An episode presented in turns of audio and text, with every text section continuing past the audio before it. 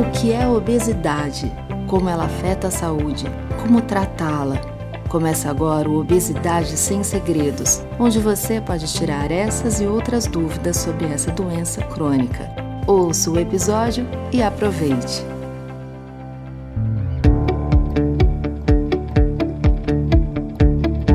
Eu sou Natália Cuminali e esse é o podcast Obesidade Sem Segredos, uma iniciativa que busca tirar as principais dúvidas sobre essa doença crônica que atinge grande parte da população.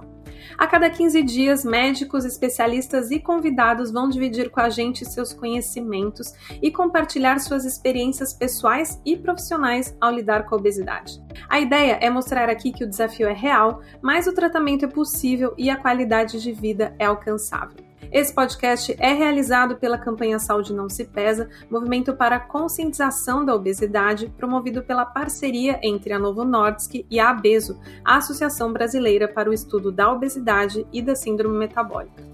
No episódio de hoje, nós vamos responder a pergunta: toda pessoa com obesidade tem diabetes?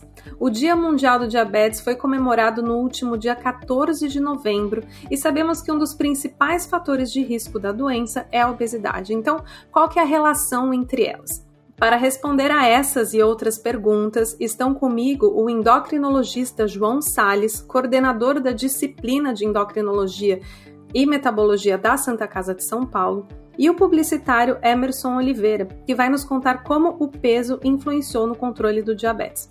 Primeiro, bem-vindo, doutor João. Muito obrigada pela sua presença. Obrigado a você, Natália. É um prazer participar aqui do podcast. Emerson, seja muito bem-vindo também. Obrigada pela participação. Obrigado, Natália. É um prazer estar aqui com você, doutor João, e com quem nos ouve. Vamos lá. Tenho dois recados antes da gente começar. O primeiro é que esse podcast é gravado remotamente, por isso é possível que haja instabilidade durante o nosso papo. O segundo é para vocês não se esquecerem de seguir o podcast e acompanharem os novos episódios. Para quem não ouviu, o papo anterior foi com o ginecologista Gustavo Maciel e a babá Cláudia Fraga de Souza sobre obesidade e a síndrome do ovário policístico.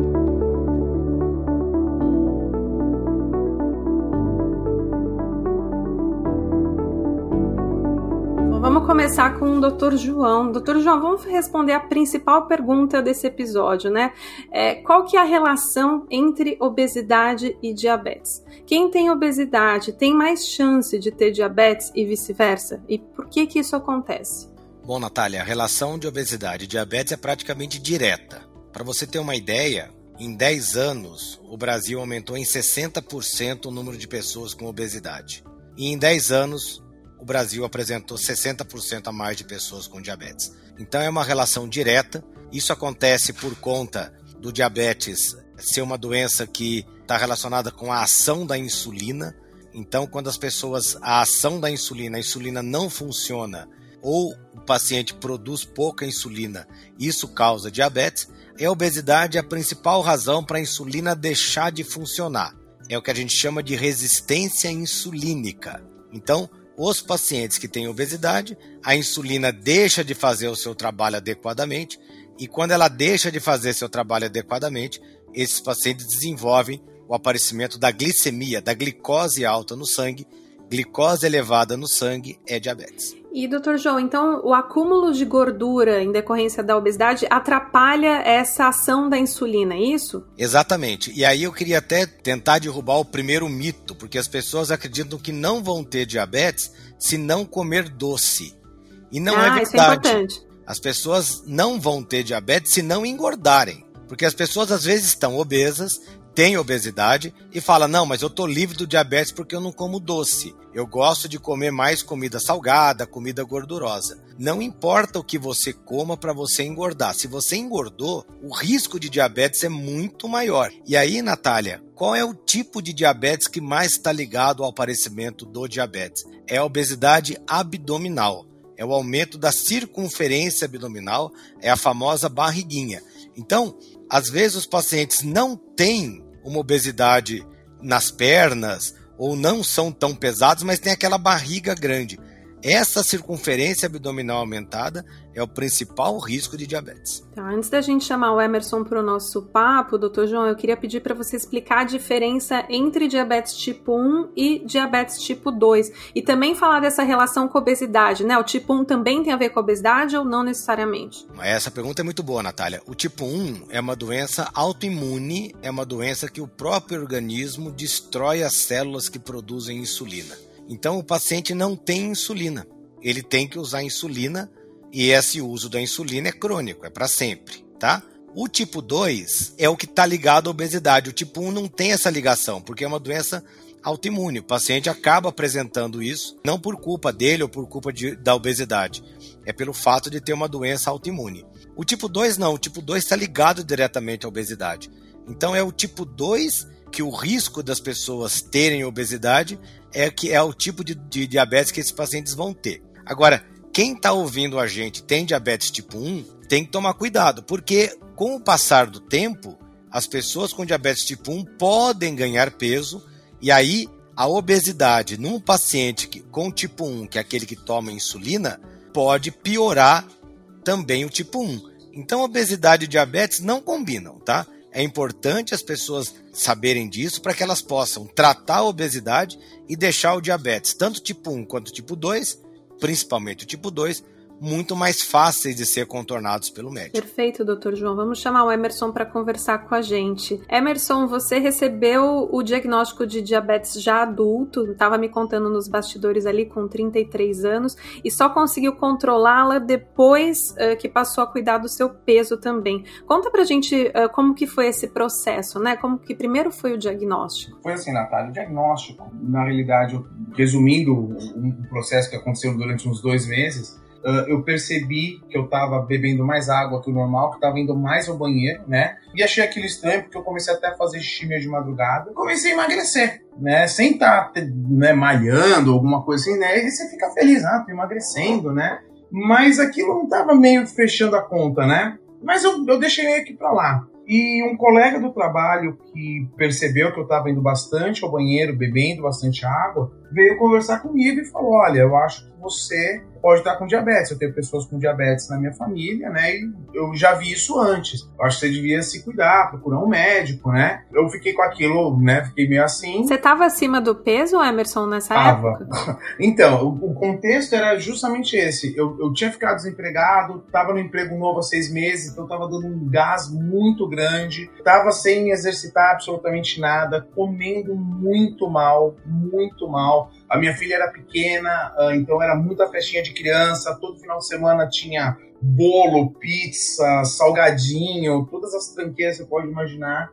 Assim, eu, eu, trabalhando muito, eu sempre viajei muito a trabalho, então com horários irregulares, sem rotina para nada, e eu tava bem acima do meu peso. Eu tava com mais de. Eu tava acho que com 92 quilos, se não me engano. Uh, eu tava bem acima do meu peso e super estressado também. Então foi, foi bem complicado. Aí você foi procurar o médico, depois dessa dica aí do seu, do seu colega, você falou: ah, eu vou, vou procurar ajuda. Você nem demorou muito para fazer isso. Não, não. Eu, eu, ele, ele deu esse toque, eu também já tava, já tava aquela coisa meio assim, falei, bom, vou procurar o um médico. E aí eu procurei uh, pelo médico, o médico pediu os exames, e aí uh, veio um, um, chute, né, na cara, assim, porque realmente ah, o normal né, da glicemia está em torno de 100, a pessoa que é pré-diabética, ah, entre 100 e 125, ela está em 400 em jejum. Nossa.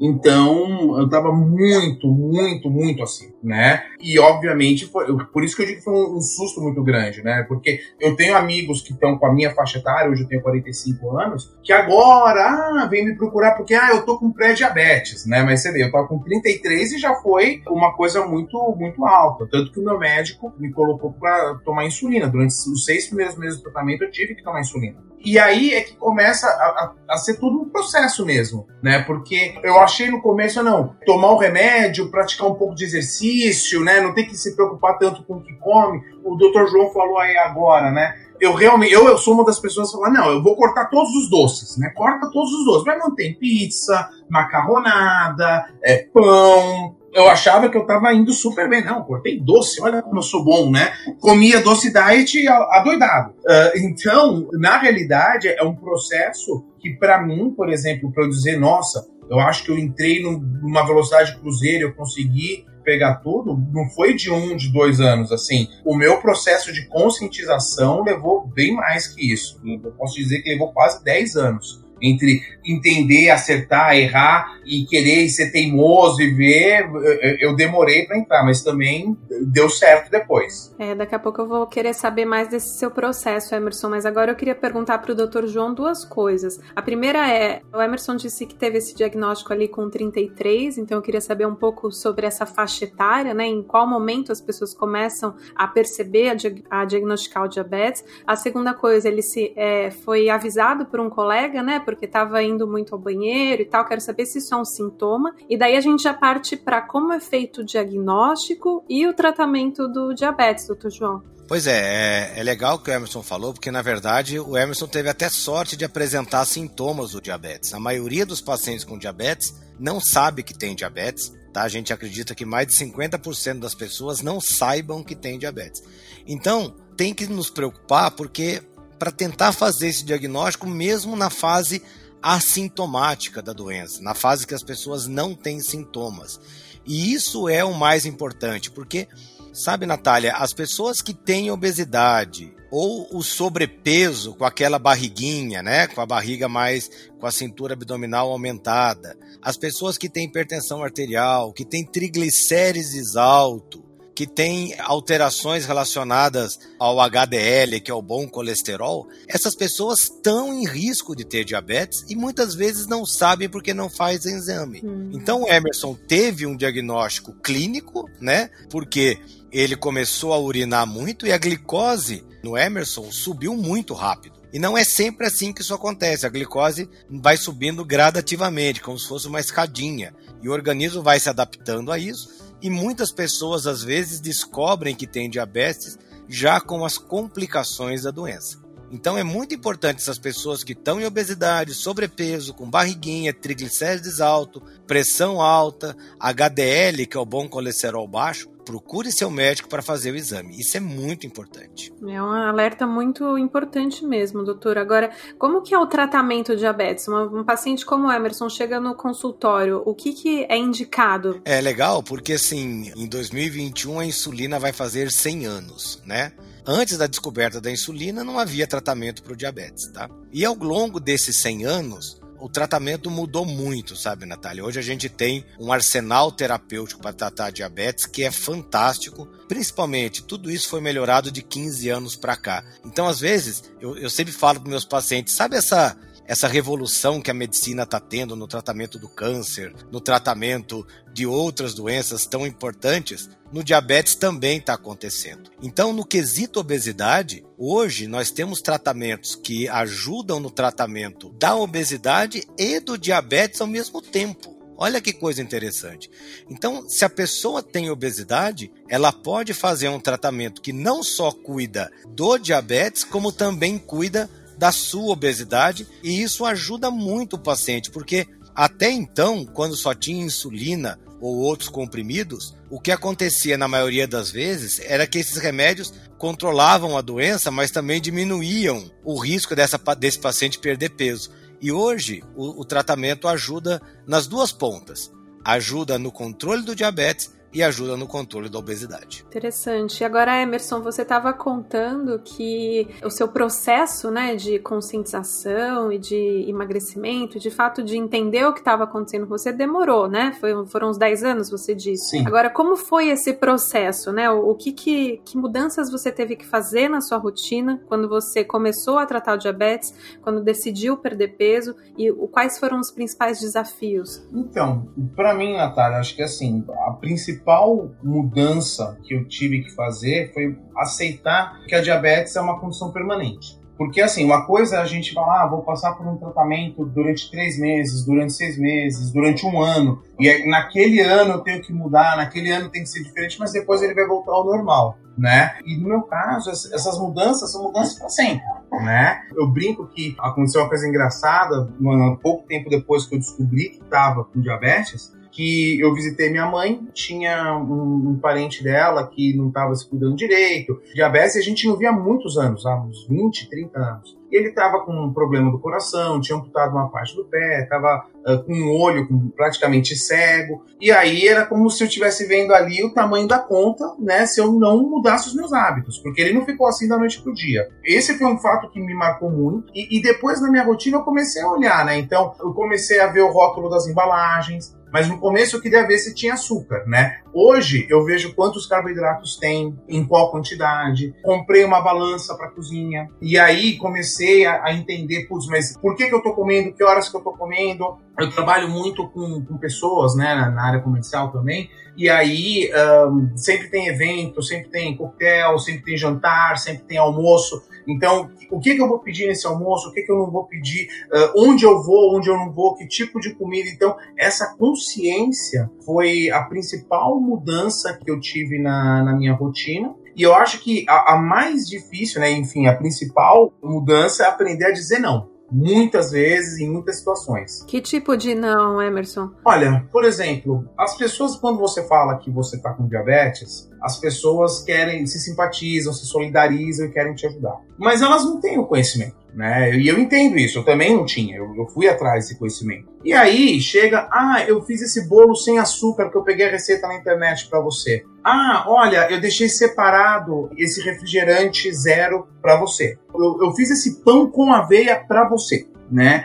E é muito difícil, porque o ato de comer é um ato social. Então, o, o, mudança na alimentação representa também uma mudança na forma que, a, que eu estava interagindo com as pessoas. Então, tudo bem, o refrigerante zero não tem problema nenhum, né? Mas quando a pessoa fala, eu fiz um bolo sem açúcar para você porque eu vi na internet, putz, no começo eu ficava muito assim de. De negar. De negar, né? É, e é difícil, às vezes uma pessoa querida que você não vê há tanto tempo e sabe da sua condição e se preocupou com você. Ou então as pessoas, ah, você tem que tomar um chá disso, um chá daquilo. E aí outro fala, não, isso tudo é um golpe da indústria farmacêutica para manter as pessoas doentes. Eu juro que eu já ouvi de tudo. De tudo. E olha que eu, eu, eu, nem sou um caso assim de diabetes tipo 1, que é desde criança, que eu imagino que deve ouvir mil coisas mais. Então, uh, eu tive que aprender a dizer não, algumas vezes não na cara, outras vezes, ai, obrigado, eu vou levar para casa, eu vou comer depois, é que agora eu não posso, já tá na, né, já, já comi. Uh, e outras vezes você só ouve, agradece e, e aprende a ficar quieto, mas eu tive que, que, aprender, desenvolver isso dentro de mim.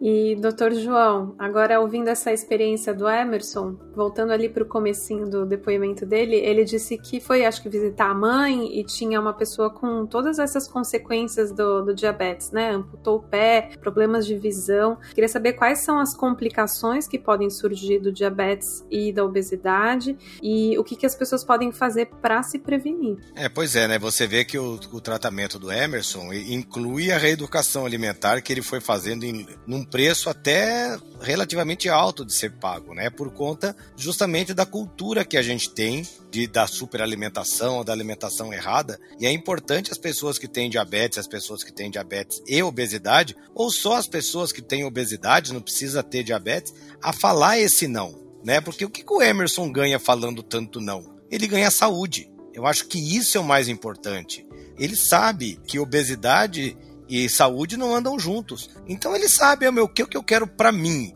E é isso que a gente precisa cada vez mais, Natália, colocar para os nossos pacientes. A relação do autocuidado. Não é responsabilidade 100% do médico cuidar uma doença crônica. A doença crônica deve ser cuidada pelo médico, e o médico tem que dar suporte para isso, e também pelo paciente, tá? Mas respondendo a sua pergunta, o diabetes e a obesidade, quando eles se juntam, a principal complicação é a doença cardiovascular. É o risco aumentado do infarto, é o risco aumentado do AVC e é o risco aumentado da morte cardiovascular. Então, quando o Emerson fala que está se privando de alguma coisa, ele não está se privando, ele está fazendo escolhas para justamente impedir que o diabetes e a obesidade façam dele mais uma vítima de complicação cardiovascular. Eu quero dizer que o diabetes tem uma série de complicações e parte das complicações do diabetes estão ligadas ao descontrole do diabetes. É assim com a retina e os olhos, é assim com alguns problemas do rim, é assim com problemas neurológicos. mas a doença cardiovascular, o risco do AVC e do infarto, está muito ligado à presença concomitante do diabetes e obesidade. E as pessoas podem se prevenir disso ajudando na perda de peso e no controle da glicemia e dos fatores de risco como colesterol e triglicérides. E agora, o que, que o histórico familiar nos diz quando a gente fala dessas doenças, né? No caso da obesidade, a gente sabe que pode ter uma relação, né? E no caso do diabetes, é importante ficar atento se o pai, a mãe teve diabetes, também é um indício de maior risco? É muito, muito importante. E a primeira coisa que o pessoal de casa vai fazer quando estiver ouvindo a gente é o seguinte: perguntar para a mãe com quantos quilos ele nasceu. Eu não sei se você sabe, Natália, com quantos quilos você nasceu? Eu acho que foi, eu não sei, talvez 3,200, eu acho. Será que eu fui um bebê? não sei se era um tamanho bom pra época. 3,200 é um, é um tamanho ok pra bebê? Tá ok, tá ok. E o Emerson? Com quantos quilos o Emerson ah, nasceu? Deve ter sido mais ou menos isso, 3,200, 3,5, mais ou menos isso. Legal. Acho que eu tinha 48 centímetros, ali já faz um... não, não fala quanto tempo faz, vai. Vamos passar essa parte.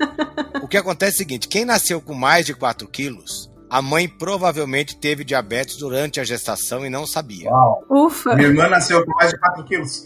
É, entendeu, Emerson? Então, provavelmente por aí é que a gente já vê da onde vem a sua história. Provavelmente sua mãe já apresentou diabetes gestacional e se ela se cuidou depois, perdeu peso, ela não vai ter diabetes. Mas quem nasceu de 4 quilos tem que olhar para si próprio, porque também tem mais risco de ter diabetes na fase adulta, e olhar para a mãe. Então a primeira coisa é isso. Mas o diabetes tem uma carga genética, principalmente o diabetes tipo 2, muito grande. Então, quem tem pai ou mãe com diabetes e está fora do peso, tem muito risco de ter a doença quem está fora do peso, principalmente na circunferência abdominal, eu fico falando toda hora da obesidade abdominal, porque às vezes as pessoas não têm o IMC muito alto. Elas não são tão obesas assim, mas mesmo assim, o fato de ter gordura só na barriga e pouca gordura na perna e no braço, tá? É fator de risco é inexorável para diabetes. Então é importante a gente tentar desenhar, mais ou menos para o pessoal de casa, qual é o tipo de obesidade que pode causar diabetes? Num primeiro, num primeiro momento, a maioria dos pacientes com obesidade estão em risco de diabetes, mas essa obesidade mais abdominal, o risco é muito maior. É super claro. Agora, o Emerson, você estava contando de todas as dificuldades, né, do seu momento ali de adaptação, de dieta, de dizer não para as pessoas que às vezes queriam só agradar. Você desenvolveu alguma alguma estratégia hoje em dia, por exemplo, quando você vai num restaurante ou quando você vai para um, viajar a trabalho para um hotel, tem alguma coisa que você se preocupa mais? Eu acho, eu acho que assim, uma que eu de fato coloquei exercício na minha rotina. Então, por exemplo, se eu vou uh, viajar, né? Tem, agora, enfim, esse ano, né? Tudo virou de cabeça para baixo. É, a gente está na pandemia. Estamos né? na pandemia. Então, viajar esse ano foi bem menos problemático. Mas sempre que eu tinha que viajar, eu levava um par de tênis, ou procurava ver se o hotel tinha uma sala de ginástica, conversava com o coach do professor do CrossFit, ah, o que, que eu posso fazer esses dois dias que eu não vou estar aqui? Enfim, eu colocava ali, né, o, o exercício.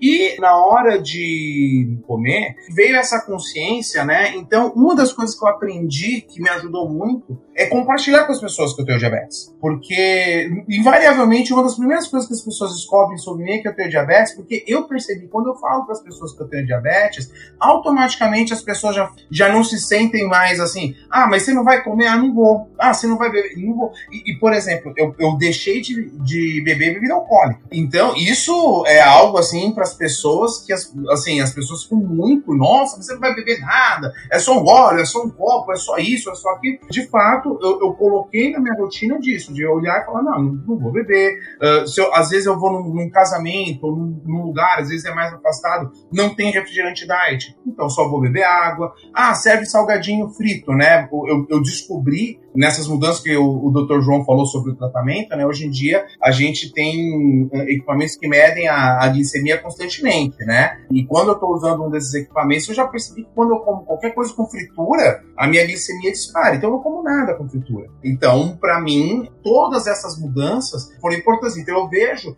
eu procuro me planejar, né? Se eu vou para um lugar, por exemplo, que eu sei, ó, exemplo bobo, tá? Uma vez por mês tem a compra do mês, né? Ah, vamos fazer a compra do mês? Vamos. Putz, no me... vai durar a tarde inteira, porque vai no mercado ali, vai no outro não sei o quê. Eu levo uma, uma lancheirinha que tem o meu lanche da tarde ali. Né? Tem o iogurtezinho com um pouquinho de aveia, sabe? Então tem todas as, as, as, coisas que, que eu vou comer que eu vou ficar saudável. E eu faço isso, inclusive, se eu tô numa reunião. Se é uma reunião que vai durar a tarde inteira, eu aviso para as pessoas: olha, tal momento eu, eu, preciso dar um tempinho ali, entendeu? Ou, ou, na pausa, quando todo mundo tá comendo, eu puxo a minha lancheirinha e como. E acho que compartilhar com as pessoas me ajudou a perder a vergonha de, de falar. Porque no começo era, era, eu ficava meio envergonhado, meio embaraçado, sabe? Meio sem jeito. Putz, ó, né? Vou me colocar do jeito estranhão aqui. Mas não, é, quando as pessoas percebem que, que é assim, é assim. Né? Então hoje eu, eu, me sinto bem mais à vontade. E doutor João, pensando agora na, na questão de perda de peso, é mais difícil para quem tem diabetes? É, é mais difícil, viu, Natália? Principalmente para as pessoas que usam os medicamentos mais antigos para tratar diabetes, tá? Então, os comprimidos mais antigos, o medicamento base é a sulfonilureias, o uso da insulina, tudo isso prejudica a perda de peso nos pacientes com diabetes, porque são medicamentos, ou a, a, insulina é a própria insulina que a gente produz, né? Ou são medicamentos que aumentam a sua produção de insulina. E dessa maneira, os pacientes com diabetes que tomam esses medicamentos têm uma quantidade de insulina mais elevada na corrente sanguínea, e a insulina é um hormônio que ajuda no ganho de peso, né? Então, se esses pacientes usam esse tipo de medicamento, fica assim mais difícil deles perderem peso, sim. Entendi. Emerson, você conseguiu perder peso no fim das contas? Você sentiu essa dificuldade? Então, uh, eu no começo, quando eu comecei a tomar insulina, né, os seis primeiros meses do meu tratamento, eu, eu realmente não, não perdi peso e tudo. Mas o que, o que acabou acontecendo para mim é que eu acabei encontrando uma atividade física que eu me identifico. Há três anos eu pratico crossfit. E eu comecei muito despretensiosamente dentro do crossfit, né? É, acho que é uma coisa legal, vai acelerar meu metabolismo para diabetes, e eu me encontrei. É algo que eu, assim, realmente gosto, eu sinto muito prazer fazendo. Então, por estar envolvido e gostar tanto da atividade física, eu, eu emagreci bastante e na realidade eu acabei ganhando peso em massa muscular. Teve uma época que eu ia até o trabalho, um percurso de mais ou menos 4 quilômetros de bicicleta, então eu estava uh, até um pouco uh, mais magro, mas depois eu uh, bem condicionado, então o meu peso até aumentou um pouco, mas a minha circunferência abdominal, que o Dr. João está falando tanto, ela diminuiu. E, e consistentemente a minha circunferência abdominal vem diminuindo ao longo dos últimos quatro anos, né? Começou um pouquinho antes de entrar no CrossFit, mas depois, assim, só diminui e o peso eventualmente vai aumentando um pouco ou não, mas porque a, a, a massa de músculo está aumentando. Então, assim, no meu caso, o que eu percebi é, quando eu juntei os remédios com a dieta, né? Ou seja, fazendo uma dieta apropriada, indo a uma nutricionista que me passou todas as informações e praticando exercício físico, naturalmente eu consegui ter uma, uma boa perda de peso. E agora, usando esse gancho do Emerson, doutor João, como que a mudança de hábitos e a perda de peso ajudam no controle da glicose no sangue? Pois é, no, no, quando o diabetes nasce, ele nasce principalmente porque a pessoa tem uma diminuição na secreção de insulina, mas tem uma dificuldade na ação da insulina, que é o que a gente chama de resistência insulínica, né? Quem faz isso é a obesidade. Então, a partir do momento que você deixa de ter obesidade, você diminui a quantidade de peso, principalmente de gordura abdominal, rapidamente a sua insulina, mesmo que seja pouca, ela consegue trabalhar bem. Então, há casos, depende do, caso, diabetes tipo 2 é uma doença que tem um nome, mas tem vários sobrenomes. Então, diabetes tipo 2 da pessoa A não é igual da pessoa B. Por isso que não dá para a gente ficar misturando tratamento e receita caseira, né? Porque o Emerson falou das toneladas de receitas caseiras que a gente tem para tratar diabetes. De repente, em um paciente essa receita dá certo, mas não significa que vai dar certo para todo mundo. Mas o que dá certo para todo mundo é controlar o peso em quem tem diabetes tipo 2. Isso eu vou dizer para você. Alguns pacientes podem até ficar sem tomar medicamento, Alguns pacientes vão tomar menos medicamento, alguns pacientes vão tomar os mesmos medicamentos, mas com um controle muito melhor. Então, assim, sempre a perda de peso ajuda no controle da doença. Ajuda tanto que é comparável, tem trabalhos já mostrando isso, que quando você faz um tratamento de perda de peso muito intensivo, onde a perda de peso é muito grande, tá? que a gente não recomenda isso, só em trabalho científico, a melhora do diabetes é igual à melhora de quem faz cirurgia bariátrica, que também perde muito peso e controla também o diabetes. Então, no contexto geral, toda perda de peso ajuda no controle da glicose.